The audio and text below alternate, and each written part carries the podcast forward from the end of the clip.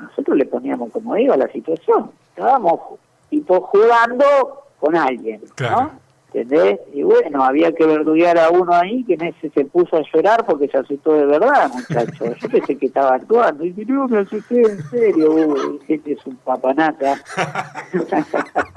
Jamás pensé que esa escena iba, lo que inventé en ese momento, el tema de Mascapite, eso iba a pegar eh, así. Todo relacionado en No es nada ten un 20% de fantasía. Non aceptamos queixas.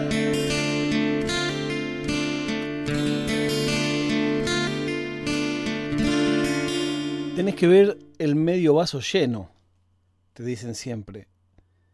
El tema es que a veces está lleno de mierda el medio vaso, pero ese es otro asunto. Cuando se habla de las comunidades en Internet, siempre se las nombra como lo más bajo de lo más bajo. No, porque hay en Twitter se la pasan, no, porque en los foros, no, porque en las redes.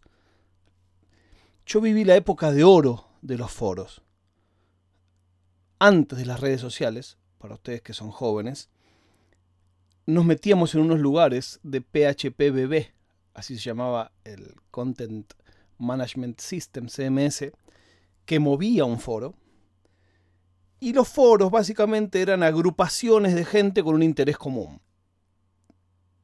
Pero lo que nunca se habla es que también en Internet está la mejor gente que hemos conocido.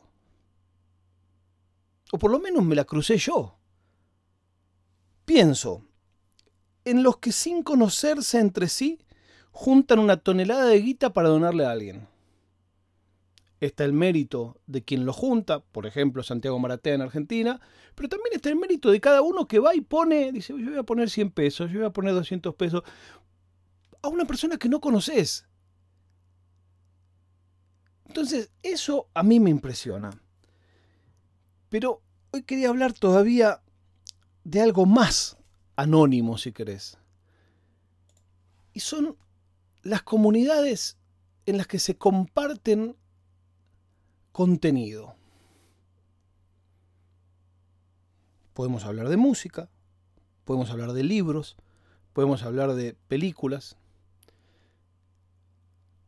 Mi posición cada vez que se toca este tema es que prestarte un DVD no es distinto que compartir un archivo con vos. Sin fin de lucro. De uno a otro. Vos me dirás, sí, pero cuando vos me prestás el archivo, vos no lo borrás de tu computadora. Es un detalle muy pequeño. Porque si vas al caso, un DVD que vos comprás o un Blu-ray que vos comprás no lo podrías ver con gente. Si lees los términos es para que lo veas vos solo en un lugar donde no haya nadie y nadie lo escuche. Los cassettes decían prohibido su préstamo, pero mi homenaje va por otro lado. Y es esa gente que sube una película que ya no se puede comprar, que es imposible de encontrar, y de repente eso vuelve a nacer. Esos materiales que no le interesan a los grandes empresarios, a las plataformas. Hay alguien que lo guardó en su disco, hay alguien que tiene su computadora prendida, hay alguien que sidea ese archivo un montón de tiempo. No voy a dar más vuelta. Estoy emocionado por lo que hicieron con Ocupas. Vos me vas a decir, ah, porque Netflix, sí, sí, Netflix por supuesto, muy bien. Netflix puso una versión con mucha mejor calidad, hicieron un remasterizado y básicamente el que estuvo a cargo de ese proyecto fue Estañaro, que es el director. Pero todos sabemos que las obras no solo son de sus autores. ¿Y qué pasó? Hay una cosa que pasa mucho en la tele de Argentina, o debería decir pasaba, y es que vos pagás como productor un canon fijo por usar música. Se supone que esa música después le llega a los artistas porque alguien hace una planilla a mano que dice qué canciones fueron en tal lado. Pero a vos te cuesta lo mismo poner Help de los Beatles que poner una del Doctor. No cambia. A vos como productor te cuesta absolutamente lo mismo musicalizar un programa con los Beatles o con Elegante. No es más caro. En el mundo del cine eso no existe. En el mundo del cine tenés que ir a licenciar cada canción. Bueno, es una cosa que en Argentina muy particularmente hicieron y es que el canon es fijo. Pongas la música que pongas, pagás lo mismo. Chao. ¿Qué pasa? Cuando estos programas de televisión se editan en plataformas, ahí se cubren y dicen, no, pará, acá no corre este canon fijo para toda la música, que es un problema que tuvo los simuladores mucho tiempo. Durante mucho tiempo los simuladores no podía editarse comercialmente para la venta por ese tema. Porque claro, ponían unas canciones maravillosas, la musicalización era excelente y eso no, no había manera de licenciarlo para vender una obra. Bueno, pero quiero hablar de otra cosa de Ocupas. Y es de algo que se hizo en un grupo que se llama Clan Sudamérica. Y es una tarea que hicieron entre unos cuantos sin ningún objetivo más que preservar la memoria de un programa que ellos amaron. ¿Qué hicieron? Tomaron el video y se propusieron reeditarlo. Sí, sí, sí. Estoy hablando de usuarios, de televidentes. Y no solo lo reeditaron, sino que documentaron todo, como lo hace un autor de software, el protocolo que habían usado para reeditarlo. Entonces dicen, toda vez que le agregaron música, se repuso el audio original silenciando el nuevo. Toda vez que le sacaron música, se repuso el audio original silenciando el nuevo. Toda vez que recortaron una escena, se repuso. Obviamente hay un salto brutal en la calidad de esas escenas. Y resincronizando la pista de audio usando ambas pistas, nueva y vieja. En las ocasiones en que retocaron, cortaron, modificaron o movieron pedacitos, se repusieron en el orden original, con algunas pocas excepciones hechas con escenas repetidas cuando iban al corte. Siempre que no se cumpla algo de lo dicho más arriba, se usó el audio nuevo y el video nuevo. Al final de los episodios se repusieron los antiguos créditos. En el primer episodio se modificaron los créditos de apertura. Se aprovechó para esta edición el gran laburo que habían hecho los del grupo de Facebook Memes Seriales, créditos para ellos también. Entonces a mí me encanta eso, que alguien lo hace a cambio de nada, nadie gana plata con esto. Vamos a decir, no, bueno, pero eh, ¿cómo van contra el director? Es verdad, es súper atendible ese punto. Quien estuvo eligiendo las canciones nuevas que compusieron para esta edición, quien hizo esos ajustes y esos cortes, fue el director. Pero el punto de los usuarios no es equivocado. Ellos dicen, esta obra era así. Yo la quiero ver con buena calidad como era, porque yo era fanático de esto. Ellos siguen explicando en este posteo que encontré y dice, no puede haber confusión al respecto. El arte, la dirección, la actuación, la escritura de ficción es algo que nos interesa en primer lugar a nosotros. A ellos les interesa el lucro en primer lugar me encanta esta cosa de ellos y nosotros.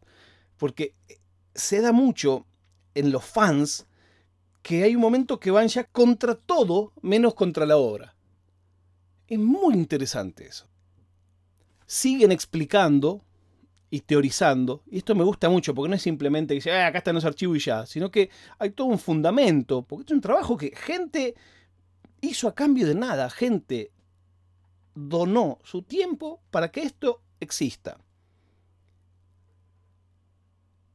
Y acá justifican y explican todo en un párrafo que es con el que quiero cerrar este episodio. Así, un documento de época, hable bien o mal de esa época, no importa, es intervenido por motivos estrictamente económicos. Del mismo modo que los tres versos de When I'm 64 que canta el Chiqui, y sin dudas toda la música de los Beatles, Stones, Doors, Celia Cruz y algunos otros. Esto es, las libertades y las determinaciones de una época, esta vez todas alineadas por el mismo factor, el lucro. Y se dirá que siempre se puede hacer ficción usando otra música, que es posible hacer cosas maravillosas sin apelar a los Beatles o a los Stones. Es indudablemente cierto, pero también es cierto que estos artistas lo hicieron con esas canciones y no con otras. Y que esa decisión, por suerte, no estuvo determinada por algo tan ajeno a nuestros intereses como la negociación entre una plataforma internacional multimillonaria y los herederos o poseedores de los derechos de autor. también multimillonarios, de una serie de canciones que no escribieron ni grabaron. Es una visión completamente anarco, punk, pero más allá de eso, que puedes estar de acuerdo no estar de acuerdo, a mí me gusta mucho esta cosa de la comunidad creando algo que no existe, un producto que no existe. Si vos querés comprar este producto, llámese comprar, pagar una membresía en un lugar que está, no existe. Entonces, no es una piratería. No tienen para descargar esto una página llena de banners de sitios porno de casinos online. No, señor, esto se comparte peer-to-peer, de persona a persona. A cambio de nada, no gana nadie. Y otros chabones, más sacrílegos todavía, agarraron las tres del padrino, las cortaron separando los flashbacks de las escenas en tiempo presente de cada película, y con todo eso diseccionado, armaron una historia entera cronológica, mezclando las tres películas. Y eso se llama El Padrino Épico. Son todas obras que no se venden. Son todas obras que no se hicieron con ningún lucro. Son todas obras reeditadas por el público, una especie de fanfiction audiovisual que lleva un tiempo infinito y que requiere mucho, pero mucho conocimiento, ganas y creatividad. Entiendo que este tópico será polémico para la industria. A mí me gusta que lo que les enojaba a ellos era cómo nadie lo había filtrado. Esa es un poco la ética hacker. Che, si no lo van a editar, ¿por qué nadie lo subió esto? Bueno, dedicado a quienes reeditan estas cosas en estos trabajos quijotescos, dedicados a quienes hacen un subtítulo de oído, dedicado a quienes corrigen un subtítulo incorrecto, solo me queda decirles que Messi ya está en París y esto no es nada.